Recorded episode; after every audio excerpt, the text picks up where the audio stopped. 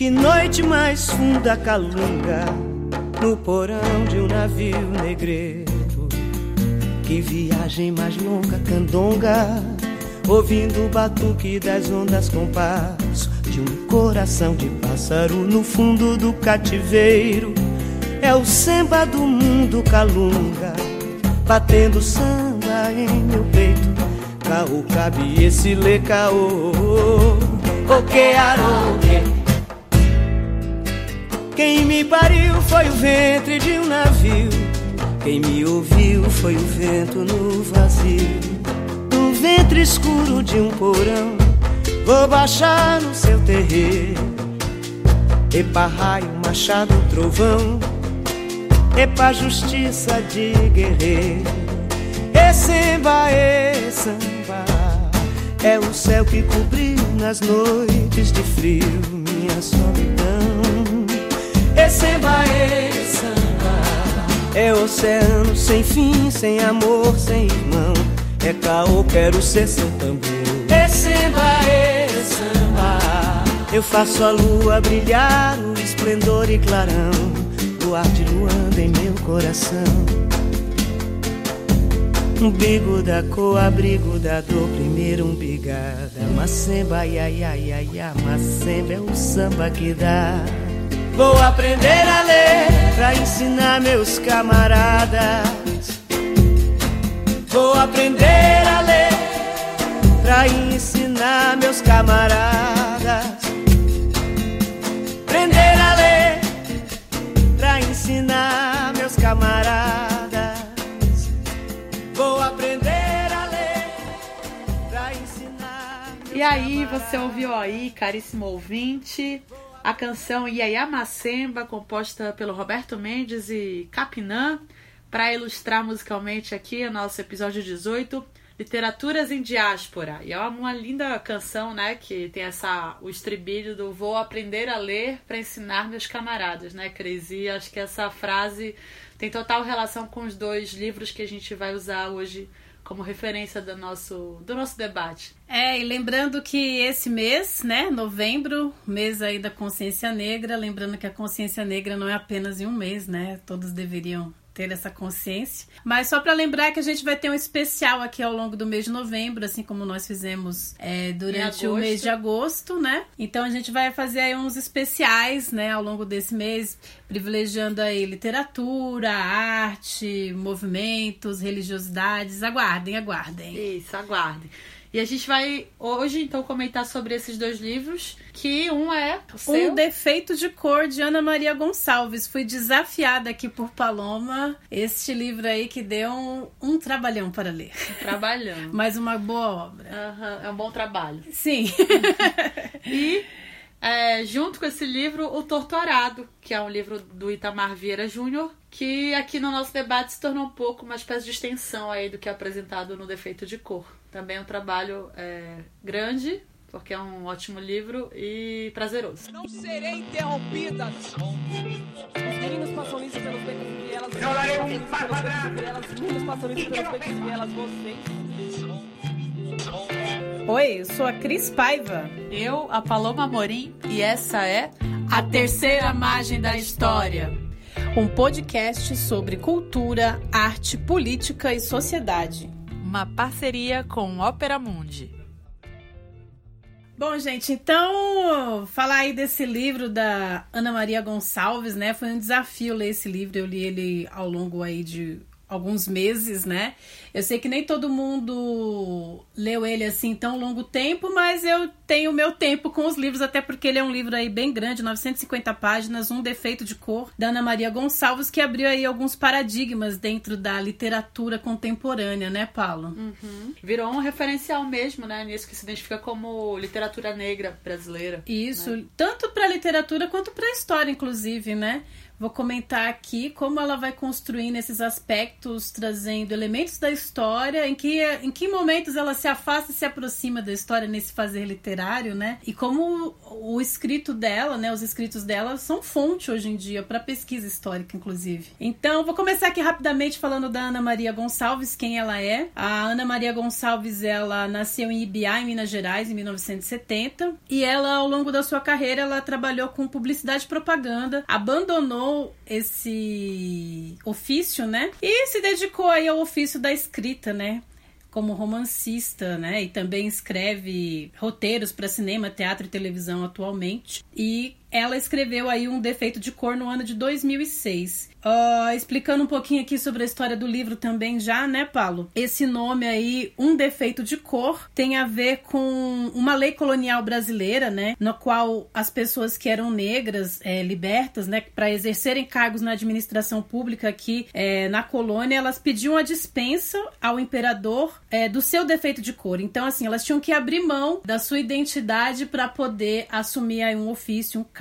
E isso tem totalmente a ver com a história que ela vai contar, que que é da Kendé, que é uma menina, né, que vai ser é, escravizada e vai ter que negociar aí também a sua identidade nessa trajetória em que ela vai ser escravizada, no qual ela vai ser liberta e depois vai ser aí na história da Ana Maria também uma revolucionária. Uhum da revolta dos malês. Então, interessante, né? Que nesse sentido é como se tivesse uma ordem maior para que a gente abdicasse, né? Enfim, a gente que eu falo é, população negra abdicasse dessa identidade étnico-racial. Porque, em alguma medida, ela, ela é, atribui um sentido imoral, ou um sentido de desonestidade política.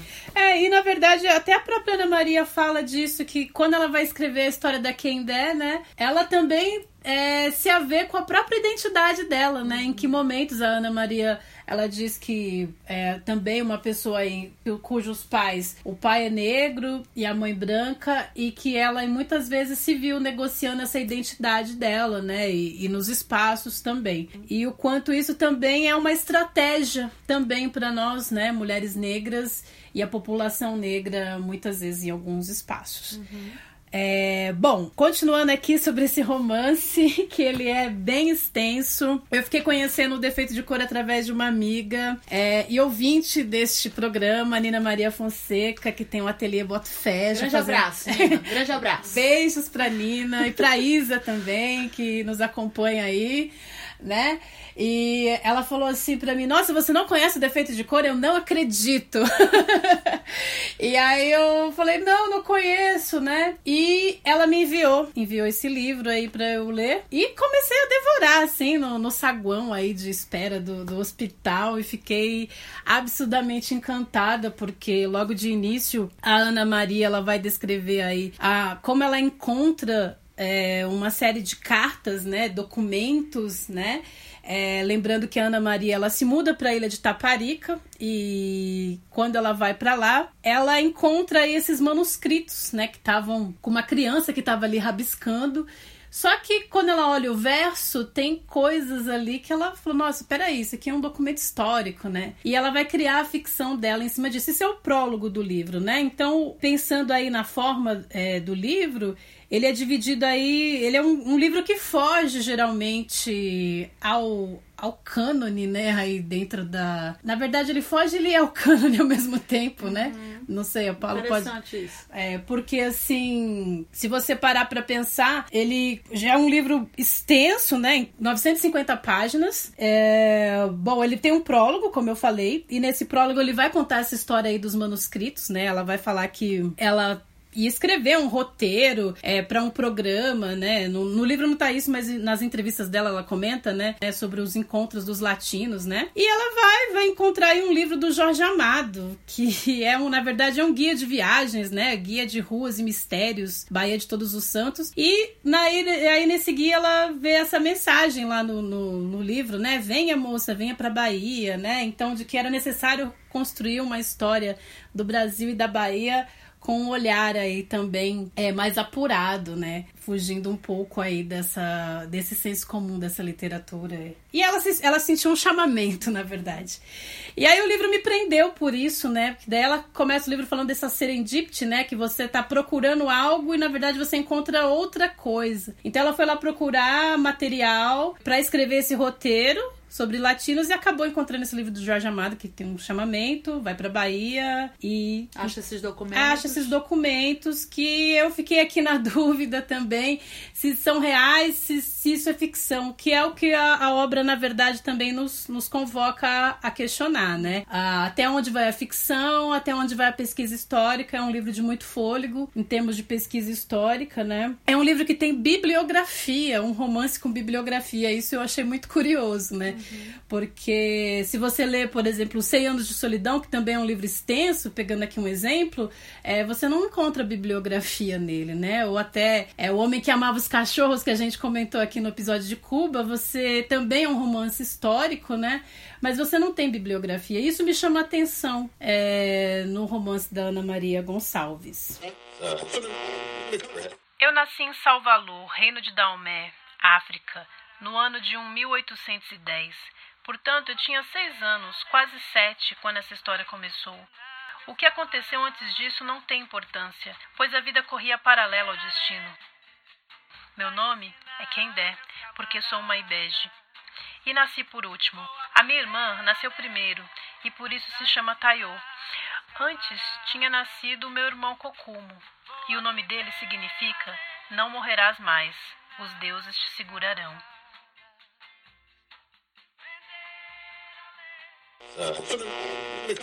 Bom, o que me chamou a atenção, como eu falei, então são essas fontes documentais, né? Então a Ana Maria ela vai colocar é, no livro dela que esta é uma obra que mistura ficção e realidade. E nós historiadores, né, que nós nos fiamos aí das certidões de batismos, cartas de alforria, inventários, processos criminais para contar essa história aí da escravidão e do povo negro a, aqui no Brasil. Então, as construções dos historiadores vão se basear em interpretações desses documentos. A Ana Maria também ela vai recorrer a esses documentos, né? E ela vai partir de uma história, né? Uma história dessa figura que é quem der, que é uma micro história para ampliar, né? Uma escala, né? Então ela parte de um micro e vai ampliar essa história da quem der para contar como é que se deu essa escravidão aqui no Brasil, os processos opressores, para contar sobre a história de, de Salvador, inclusive, e, e para falar também de outras regiões aqui do Brasil, porque, enfim, a, essa personagem que é der e que depois vai se transformar em Luísa Maim, né? Segundo a Ana Maria Gonçalves, é, também vai para o Rio de Janeiro, vai para o Maranhão e depois ela vai ser, vai retornar à África, né? Então ela pega uma voz de uma pessoa escravizada né? É, isso é inédito na literatura, né? Em termos de ficção. Posso estar tá aqui. Talvez seja inédito nessa perspectiva, assim, do, de um.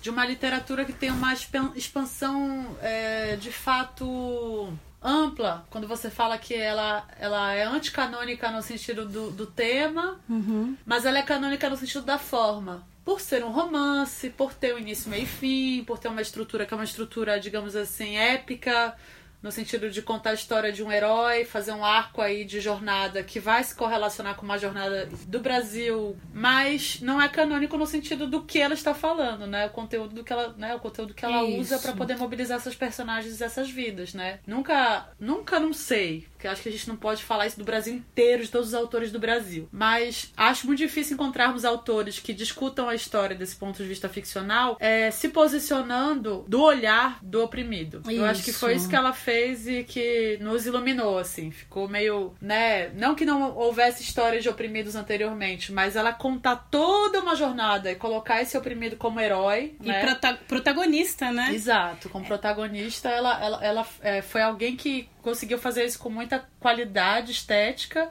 e, e, iluminou toda uma geração, né? Isso aí eu acho que é muito importante, né? Talvez canônico por causa disso, né? Isso, muito bem observado, Paulo. E, e ela vai fazer isso daí, né? Que nós historiadores, quando a gente olha os documentos, é, a gente faz, tenta fazer uma leitura a contrapelo aí, né? Um conceito. Então eu posso dizer que a Ana Maria ela fez uma literatura aí a contrapelo, né? Hum que aí vai instaurar aí também essa, essa tensão, inclusive, entre o que é história e o que é literatura, né? Quando ela coloca aí que é uma obra de ficção e realidade. Então ela vai também, é, nesse romance, ela vai desconstruir a ilusão de uma verdade histórica. E ela também vai ficcionalizar sobre essa verdade histórica. Então, a gente fica aqui se perguntando o que que, que que ela quer com isso, afinal de contas, né? É, por que, que essa necessidade de fazer isso nesse momento? E aí eu encontrei o artigo da Fabiana Carneiro da Silva que vai falar um pouquinho sobre isso. O que, que a Ana Maria ela quer com esse romance, né? Então a Ana Maria também é, no procedimento estético dela, ela também quer responder uma questão do presente, né? É, lembrando que 2006 aí, né? Era Lula, uhum. é, reorganização aí dos movimentos negros, no movimento feminista negro. Então a Ana Maria também ela tá buscando responder a uma demanda, né? Que é se fazer uma história contra pelo, né? Contar a história do lado dos vencidos. E ela é muito feliz nesse sentido né? Porque ela vai é, vai buscar aí também através dessas memórias é, da Kendé, né? A Kendé ela vai já tá velha, o romance dando um pequeno spoiler aqui do romance, né? É, ela já está velha, está escrevendo cartas e ela quer que essas cartas cheguem ao que seria o filho dela, o Luiz Gama. Que é o patrono da abolição. Isso, Brasil. que é o patrono da abolição aqui no Brasil. Ela tá aí fazendo esse essa rememoração da vida dela, desde a captura dela no continente africano, a chegada, as violências que ela sofre nesses translados, as violências que ela sofre nesse engenho, violências de toda ordem, tortura, violências sexuais. É um livro bem pesado, pesado. né? A primeira parte para mim já é um choque é. quando ela vai contar sobre a família dela, né? E ela era gêmea, né? E como vai, vai se dar isso, né? Nesse translado. Uhum. E, e, todas as, as violências que vão permeando aí. Uma coisa que. A gêmea já... dela, Taiwo, né? Isso, Taiwo. Taiwo. Taiwo. Ela, ela morre, né? Morre Isso daí no... é um spoiler. Ai, puxa, a gente vai falar um pouquinho? Mas tem que falar. O legal é ler, gente. é, vai ler, vai ler, vai ler. Década de 90 as revistas contavam os episódios das novelas. É.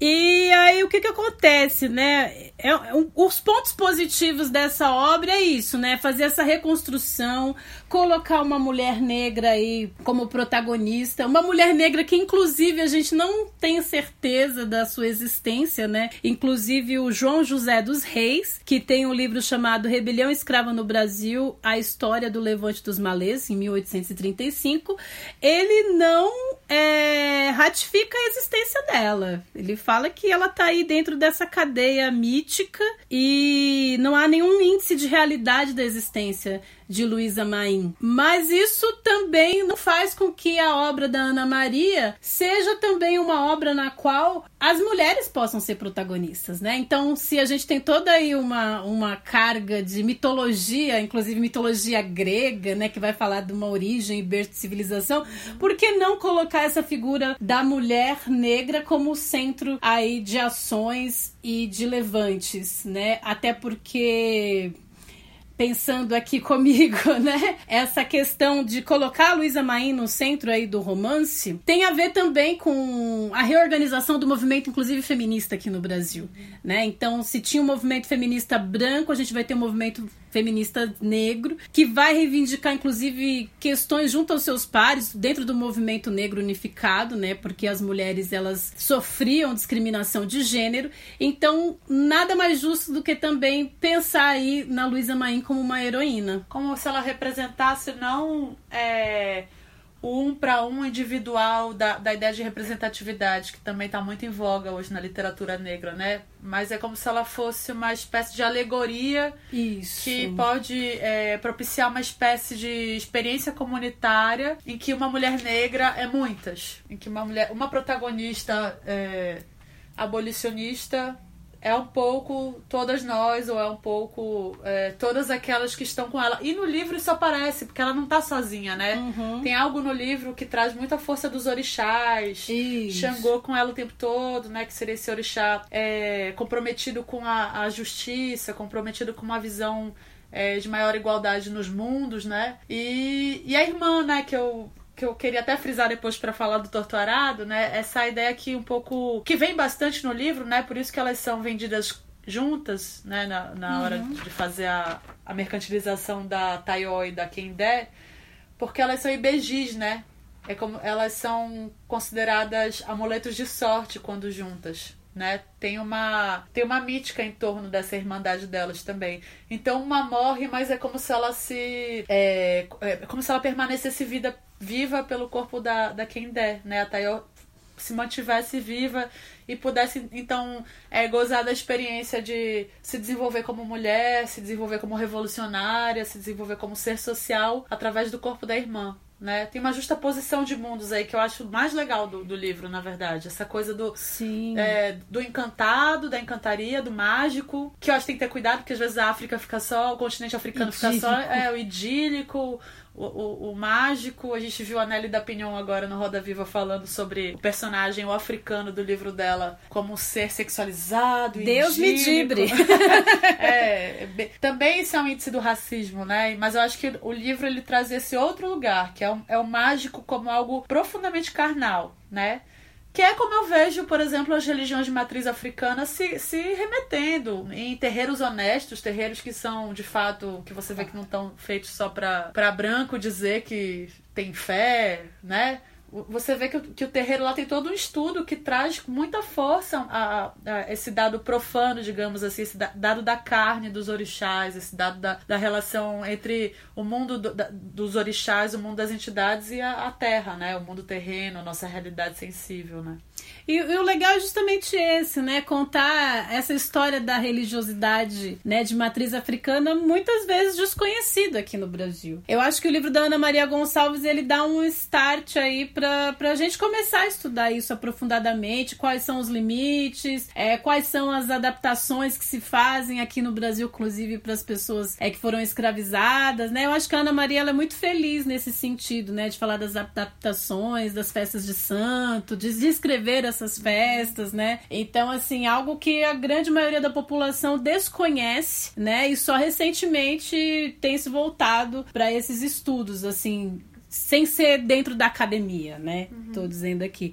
E muito bem observado isso que você falou. E a Ana Maria, ela, ela busca aí nas entrevistas dela sempre ressaltar, né, que ela também ela tá fazendo é uma invenção ficcional de um povo né? E não há problema nenhum que a Luísa Maim não tenha existido, que não tenha se dado de realidade, até porque as histórias, né, e, e tanto africanas quanto indígenas, elas também partem aí desse conceito da Leda Maria Martins, que é a oralitura, né? E quando você se dispõe a escrever sobre esses povos, já muda muita coisa. Então, é, ela vai pegar aí essa escrita e tentar transformar essa oralidade numa história que possa passar de de geração a geração, vamos dizer assim, né? É, dentro dessa nova concepção do presente. E o que eu acho interessante no livro é, é, é, que essa, essa é uma questão que eu acho que, inclusive, a, talvez a Academia Branca use para desqualificar o livro dela como fonte histórica. Eu não acho que ele se propõe a isso. Embora eu saiba que a literatura seja uma fonte histórica, mas ela é do nosso tempo. Por exemplo, a Ana Maria, mais, mais do que fonte histórica do que foi esse século XIX, me parece que ela é uma fonte histórica do que é o século XXI em relação à produção literária claro. sobre esses termos. Né? Porque, por exemplo, do ponto de vista de descrição, ela tem uma qualidade realística, o romance tem uma qualidade realística muito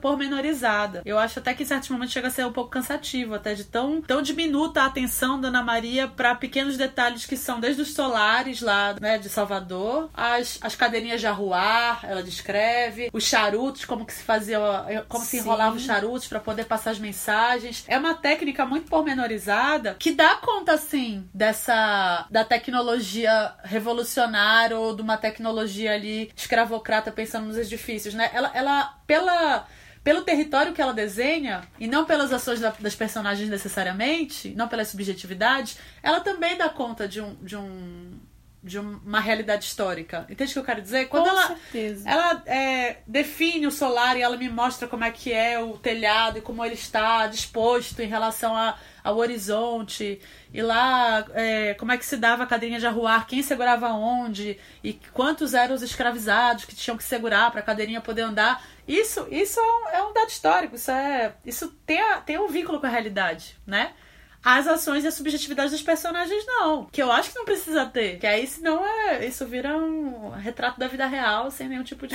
Né? É, isso que você fala é muito interessante, porque eu tô aqui pensando, né? Os historiadores, não que eles ficcionalizem, mas eles interpretam uma realidade, né? E, e também há uma criação aí, né? Então, se você pegar o livro do João José dos Reis, ele vai falar, acredito que. Uhum. então, assim, não é que aquilo se deu daquela maneira, dessa forma. Ele levantou uma hipótese com base na interpretação que ele fez dos documentos. Ele acredita que, vamos uhum. dizer assim, sobre a revolta dos malês. Então, se eu e você pegarmos um mesmo documento, teremos interpretações diferentes né, sobre o mesmo documento. Claro que assim, não pode fugir muito da realidade. Eu não posso dizer que uma espaçonave chegou aqui e escravizou as pessoas, né? É, mas é, não posso ser anacrônico nesse sentido. Mas nós teremos, temos posicionamentos diferentes, uhum. né? E isso que você falou sobre a personagem também é, é um motivo de crítica e ao mesmo tempo é algo positivo, né? De, de poder descrever esses solares, descrever essa paisagem, mas como um dado de crítica do romance que, que achei aqui nesse artigo da Fabiana é que essa personagem ela se, se afasta enquanto partícipe da ação, né? Então, assim,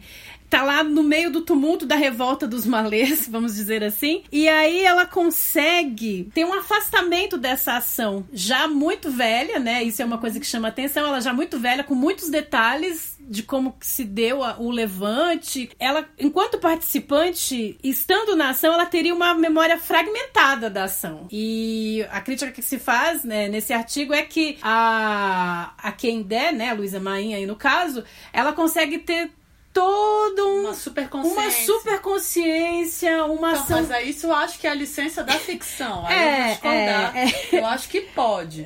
Eu acho que vale.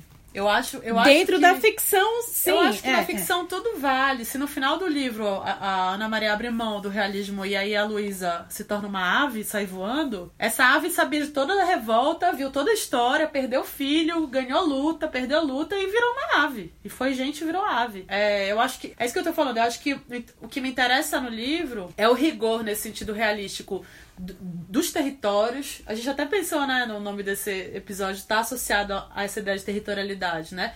Ela é muito rigorosa historicamente com os territórios, me parece. Mas eu acho também que é uma exigência, muitas vezes, de uma verossimilhança do sujeito da ação, tanto quanto do território. Uhum. Mas aí, aí ia virar mesmo uma, uma. Aí primeiro não ia poder ser em primeira pessoa, se a gente pensa que essa superconsciência da Luísa Mãe não é verossímil.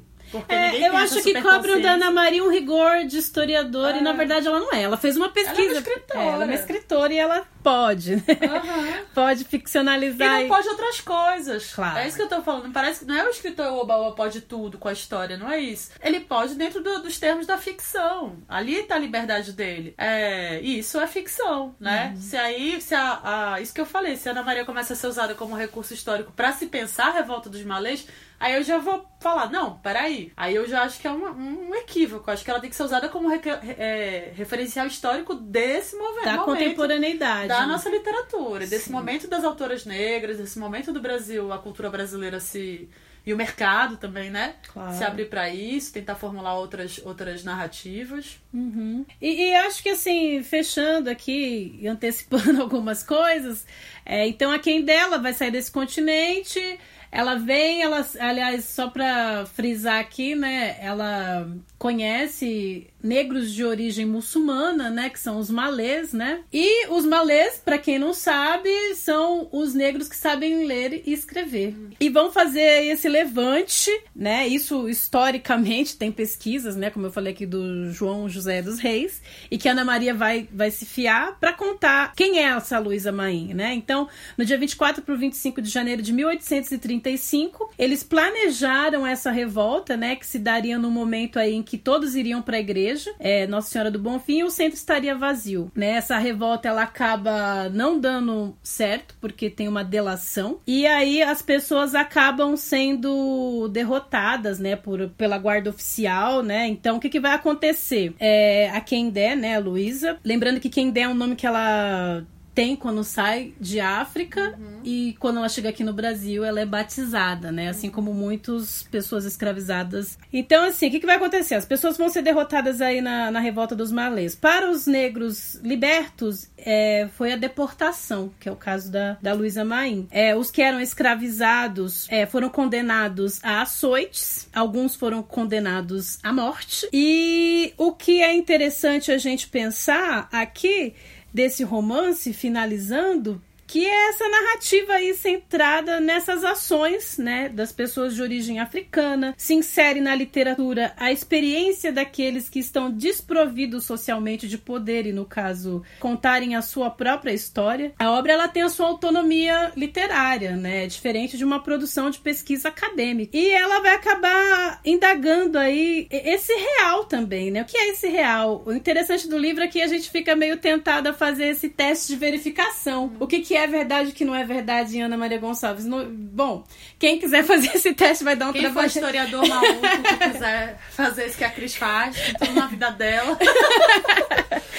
Mas assim, é interessante se deixar levar uhum. pela narrativa, né? Mas a minha experiência enquanto leitora do livro, como eu falei, é uma leitura de fôlego. Ele é um livro grande. É, demorei para ler. É uma travessia. Né? É uma travessia. Você se sente praticamente nessa travessia. Muitas pessoas vão se identificar com o livro, outras nem tanto. Eu tive momentos de muita identificação, teve momentos em que eu me fiquei me se afastou, assim? Me afastei. Eu acho que essa coisa da quem der também de aproximação e afastamento uhum. fazia com que eu tivesse essa relação com o próprio romance também, né? Porque ao mesmo tempo parece que a personagem ela se aproxima muito, muito consciente, como você falou, da sua história, e ao mesmo tempo tem um afastamento quando vai descrever a paisagem. E aí eu já acho que nesse afastamento ela é a pesquisa histórica da Ana Maria e ela querendo dar conta da pesquisa e da literatura muitas vezes. E aí eu acho que, enfim, é inegável que nós, enquanto população negra, também tenhamos é, os nossos mitos e criações ficcionais para narrar a nossa própria história. E reivindique através deles esses claro. espaços que nos são de direito, que é o espaço da literatura, o espaço da produção de conhecimento no sentido também ficcional. Sim, né? sim. Também a gente não pode fazer da ficção o único bastião das nossas lutas, mas a gente também é, pode ocupar esses espaços, é. né? A gente não pode se fiar de, de somente usar a literatura enquanto fonte, né?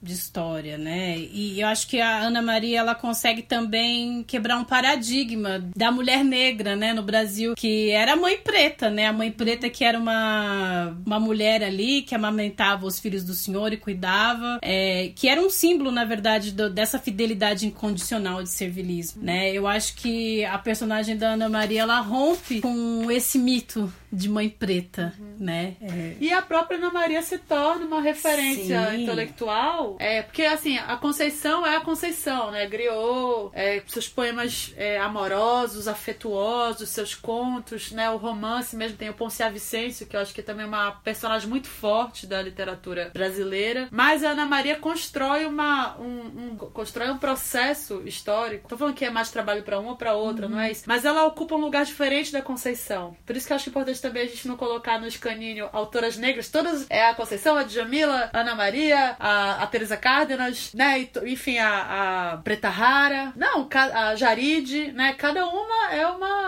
é uma, é uma, é um viés da literatura. Nesse uhum. sentido, eu acho até que a Ana Maria se associa muito mais do ponto de vista do material que ela produz com a Nelly da Pinhon uhum. do que a Conceição. Tô falando no sentido bem técnico. Claro que racialmente e afetivamente, politicamente, ela tá muito mais próxima da Conceição, mas o que eu tô dizendo é que as coisas são complexas, né? Até Não... mais próximo de um Padura, nesse sentido de uma Isso, pesquisa, né? É, que bom, joga pra lá, né?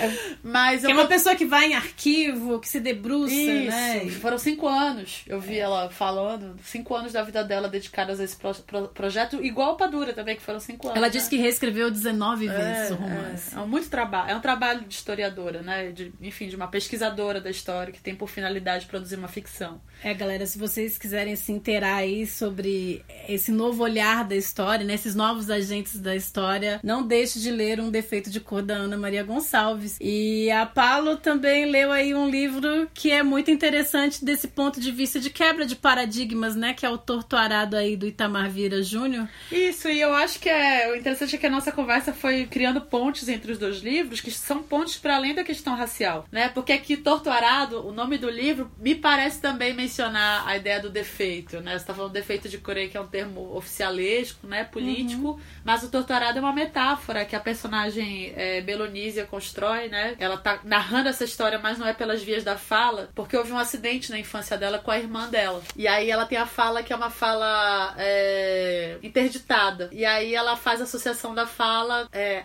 torta, né? Hum. Como esse arado torto também, que é o tratamento da terra, né? Então, em alguma medida, é, existe uma, uma correlação entre a ideia do, do falar, da linguagem, a ideia do território né? Que para mim dá uma, uma flertada com alguns termos é, filosóficos do livro da que eu consigo extrair do livro da Ana Maria da Gonçalves. Ana Maria Gonçalves, né? Uhum. Ana Maria abriu, né, esse flanco aí para os novos escritores, não novos, mas uhum. assim, para que essa literatura negra ela tivesse mais espaço, né? Tanto no sentido mercadológico quanto cultural mesmo, né, de ampliar aí essa divulgação. É, eu acho que ela é muito uma ponta de lança. Né? Você vê pesquisa histórica também no Torturado? Pra caramba, e assim, eu vou apresentar o Itamar Vieira Júnior aqui. Ele nasce em Salvador em 79. Então ele não é tão mais novo que a Ana Maria, né? Os 10 anos. É, os 10 anos, 9 anos, né? Uhum. Ele é geógrafo e, e, doutor em estudos étnicos e africanos pela UFBA. E ele trabalha no INCRA. Então ele te, teve uma experiência é, com a, a, a, as territórios rurais, né? Não só do estado da Bahia, como por exemplo do estado do Maranhão também, segundo o que ele conta em algumas entrevistas. E aí essa essa geografia que justamente é o objeto primeiro de estudo dele, se apresenta com muita precisão também no Torturado, que é justamente, portanto, a história de uma família é, que na verdade se se espraia numa comunidade que está numa fazenda, a fazenda de Água Negra. Isso se passa a partir mais ou menos no final dos anos 60 e o romance termina no nosso tempo. Ou seja, ele tem também um trânsito histórico super extenso, não tão grande quanto o livro da Ana Maria, né? Mas é, é, é um, enfim, é, é uma temporalidade que abarca nascimentos e mortes nessa família. É, e esse, esse projeto do tempo dá a ver uma problemática é, jurídica ou pré-jurídica das terras, do território ali dessa fazenda de Água Negra, que é uma fazenda que as pessoas trabalham, elas fazem o arado, né? É, ou seja, elas fazem linguagem também, pensando um pouco nessa metáfora, produzem ali a sua, a sua relação com a religiosidade, a sua relação relação com a produção da terra, sua relação com a constituição familiar, mas não existe nenhum tipo de reconhecimento de que essa terra pertence a elas. E de certo modo, os donos da fazenda também não tem como provar que essa terra pertence a eles. Os, os papéis, a papelada vão aparecendo conforme ah, é, vão se criando demandas ali pré-revolucionárias ou revolucionárias no sentido em que de que esses, esses habitantes da Terra começam a perceber que existe uma pertença aí, uhum. que eles são os donos da Terra na verdade e que na verdade o que está acontecendo ali nada mais é uma tentativa de readequação da escravidão. Então acaba acaba a escravidão, mas nesse contexto rural, né, nessa fazenda que fica ali, segundo me lembro, nos arredores da Chapada Diamantina. É uma, uma circunstância, digamos assim, de escravidão contemporânea, Sim. né? Até porque não houve política de inserção da população negra, né? Uma política pública, né? Nesse sentido pós-abolição, né? Isso. E quando você me contou essa história aí do Torturado, eu me lembrei muito do filme, né? O Menino 21. Aham. Uhum que também relata uma história de escravidão contemporânea de crianças órfãs, né? Sim, que foi produzida pelos integralistas, né? Em fazendas. Isso, é. Eram crianças que estavam num orfanato, né, no Rio de Janeiro, que também foi uma pesquisa histórica, e aí elas vieram para o interior de São Paulo. É uma família rica, ligada ao integralismo. Aliás, é, tenho me debruçado aí sobre estudo dessa direita aqui no Brasil. E muito semelhante, né? A, a história que você conta, né? É, esse é um documentário documentário incrível, né? O Menino 21. E fica aí também, né, já de sugestão. Fica a dica, gente. Pesquisem aí. É, e uma, um, um elemento que me interessa também nessa correlação entre os dois romances É, então, a Bibiana e a Belonísia, que são essas duas irmãs, inclusive é, a capa do livro da edição da Todavia, edição brasileira que é da Todavia. Muito linda É essa linda, capa. é. Ela é uma. Eu já vi essa imagem é, rolando pela internet, mas com fotografia de duas sertanejas. E aí fizeram uma releitura em desenho 2D, né? Com cores fortes, mostrando duas irmãs, né? Com espadas de- de ou de Santa Bárbara, eu acho que é a espada de Santa Bárbara que elas estão segurando. É, de mãos dadas, né? Então, como duas sertanejas de luta, né? É um, é um romance que se remete bastante também a essa é, geração dos, dos autores regionalistas, né? Então, Raquel de Queiroz, o Graciliano, o Guimarães Rosa. E aí essas duas mulheres aparecem, elas são irmãs. E aí eu vou contar, né? Porque eu comecei falando da questão da fala, da questão do problema da, da Belonise em falar. O romance já começa com uma cena porrada, assim, que elas encontram na, nas coisas da avó é, uma, uma, uma valise e aí acham um punhal, né? Acham uma, uma- ali uma, uma- um punhal, né? E aí uma das irmãs passa na boca, ela quer. É linda, é linda a imagem como ele descreve. Ela quer experimentar o sabor da lâmina ela- e a outra puxa quer experimentar também. Diz que ela puxa, ela arranca a língua de- da irmã. Então existe aí uma, um acidente terrível que, enfim, que é pro- produzido por elas duas por uma brincadeira de infância. A outra irmã também se machuca porque ela também põe a lâmina na, na boca, mas não perde a língua. E aí a avó chega e, e aí descobre que a, a língua tá na mão de uma delas. Aí levam pro hospital, mas não dá pra colar a língua de volta. Quando Dona Ana levantou a cortina que separava o cômodo em que dormia da cozinha, eu já havia retirado a faca do chão e embrulhado de qualquer jeito no tecido empapado, mas não havia conseguido empurrar de volta a mala de couro para debaixo da cama. Vi o olhar assombrado de minha avó, que desabou sua mão grossa na minha cabeça e na de Belonísia. Ouvi Dona Ana perguntar o que estávamos fazendo ali, porque sua mala estava fora do lugar e que sangue era aquele. Falem, disse, nos ameaçando arrancar a língua que estava, mal ela sabia, em uma das nossas mãos. É uma imagem super, super intrigante, super violenta, né? Que é uma dupla, então, essa ideia dos gêmeos, dos IBGs que a gente falou, né? Uma dupla de mulheres em que uma pode falar e a outra não, né? Qua- Quase como se fosse uma, a produção de- desse espelhamento que eu comentei da Kendé e da Tayó, né? Como se uma crescesse em relação à outra, assim. Se uma pudesse experienciar pelo corpo da outra é, a vida, né? Ou alguns fatores da vida. Claro que isso não tem tanto a ver com no sentido da desenvolvimento do romance como tem no, com o defeito de cor, né? Porque afinal as duas estão vivas, mas tem na adolescência delas, né? Depois do acidente, a Belonísia meio que fala através da Bibiana. A Bibiana começa a entender quais são as traduções necessárias ali para poder compreender quais são os desejos da, da Belonísia, assim, o que, que ela quer dizer. Então, meio que uma vira tradutora da outra, assim. A Bibiana, tradutora para o mundo da fala, o universo da fala, e a Belonísia entende a Bibiana no mundo do silêncio, né? Então a Belonísia vai contar a, a Bibiana. E nesse sentido também, assim, como é que a menina que não tem língua tá falando, tá contando, entendeu? É, aí são questões que eu acho que. que Eu quero dizer assim, não importa, isso é a exigência do real. A gente, quando é leitora, a gente quer, entendeu? Que bom que ela tá contando essa história, né? Inclusive tem um terceiro narrador na história que também não, é, não se explica. Eu acho às vezes que a gente tá muito movido pe- pelo. A gente tá tão neurado com a coisa da virtualidade, do fake news, que a gente perdeu um pouco esse lugar que é, segundo o Coleridge, que é um, enfim, literato inglês do século XIX, né? Que eu acho que é um conceito bonito, é a suspensão da descrença. Que é você soltar um pouquinho a mão da realidade e fingir que você acredita, né? Porque o autor também tá fingindo que acredita quando ele tá escrevendo. Ele também precisa movimentar algu- alguns parafusos ali, alguns botões que são do, do, do que não existe, que são do invisível. Ele precisa é, se movimentar por esse ambiente também da criatividade, né? Senão não é literatura, né? Ou se é, ela fica muito. Literatura que eu digo mais nesse sentido. literal, né? É, ficcional. É, ficcional. Porque é. o historiador ele não deixa de fazer literatura, porém é, tem esse dado de realidade, né? Como a gente já falou, e muito preso. Aham.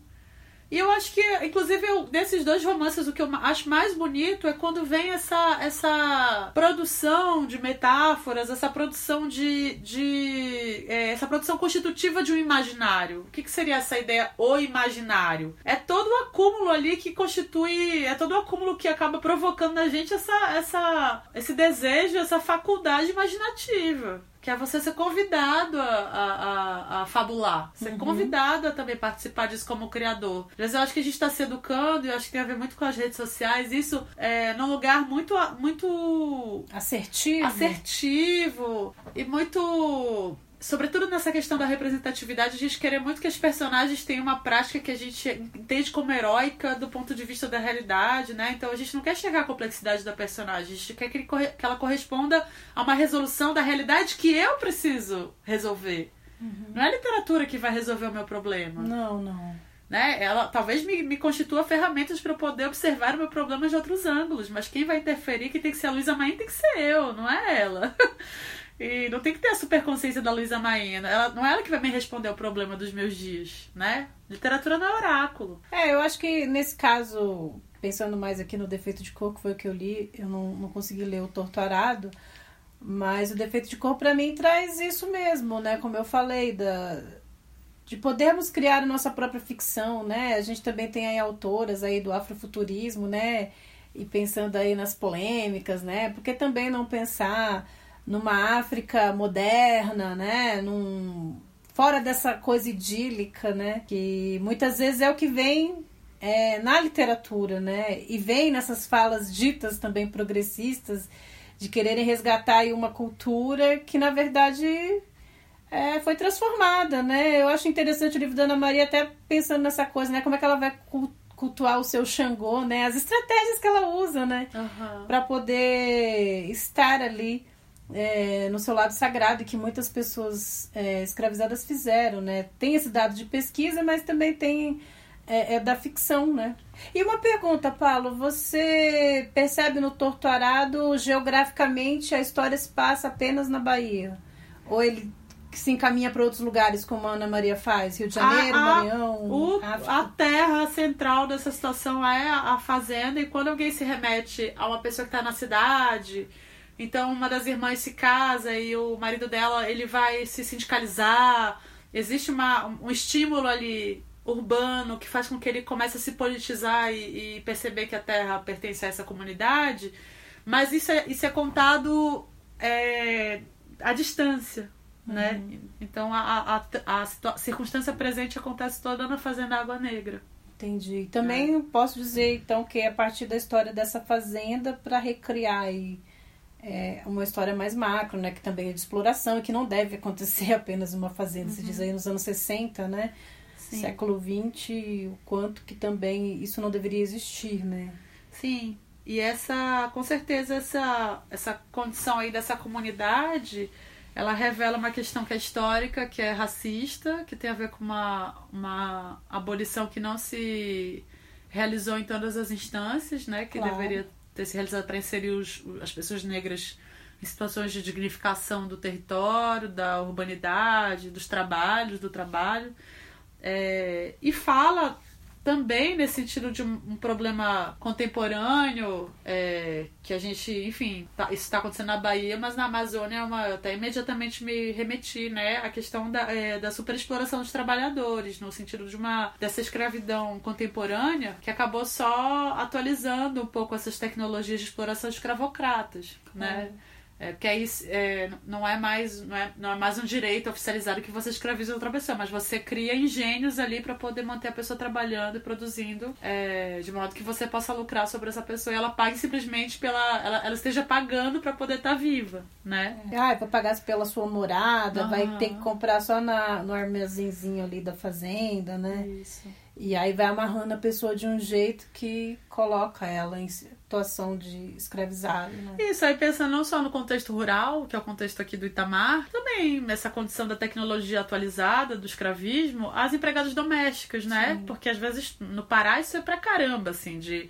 uma menina que vem do interior, que vai ficar na casa, mas ela tem que trabalhar um ano de graça, porque aí ela tem que pagar a casa que ela tá, a estadia e a comida Então ela, vai, ela não vai ganhar por isso, ela vai viver é, nessa casa e tem que, é, enfim, reagir a isso, tem que produzir diante disso, né? Numa circunstância de completa, completa completo aprisionamento social. Isso é muito recorrente aqui também, né? Em São Paulo, no Sudeste, né? Acho que principalmente aqui, né? Uhum. Quando as famílias também trazem parentes para ficarem nas casas, né? E essa exploração vai se dando aí também de uma maneira aí bem escusa, né? Uhum. E a gente naturaliza, né? Sim, sim. Isso é muito louco, é...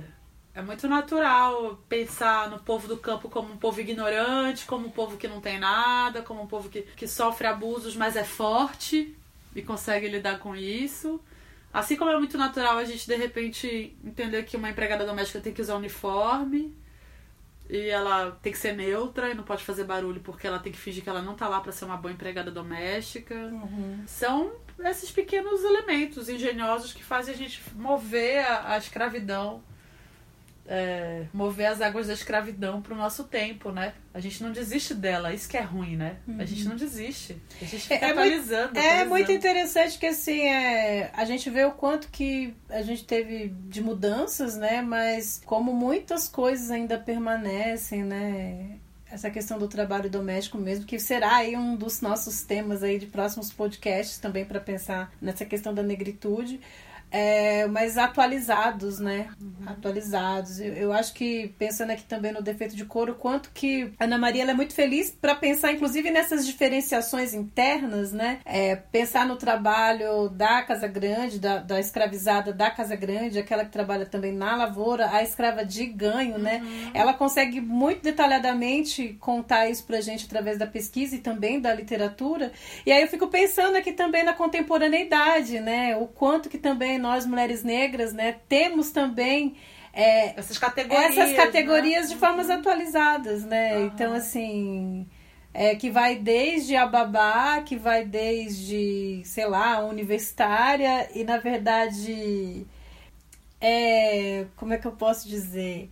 A, a, a exploração ainda tá ali, né? A exploração ainda tá ali, não, não, não mudou. Na verdade, somos ali, estamos em nichos, uns, entre aspas, aí, mais livres, outros nem tanto, né? Mas esse, esse pra mim é, é o poder se adaptando, né? Igual eu vi um meme outro dia do, do Curtiço, da capa do Curtiço, do Luiz Azevedo, tava escrito co-living. que é justamente você dá um outro nome pra criar um outro valor pra uma coisa que é morar junto. É uma sacanagem, né? Que o cortiço é outra. Claro, é uma outra condição histórica ali. Mas assim, por exemplo, eu morei em República. Você também morou em República com seus amigos. É, era uma por necessidade que a gente morava, não era o estilo de vida. No sentido assim. é, de eu ter uma qualidade de vida fazendo um co-living com os meus melhores amigos. Não, a gente pagava menos aluguel e a gente dividia uma casa.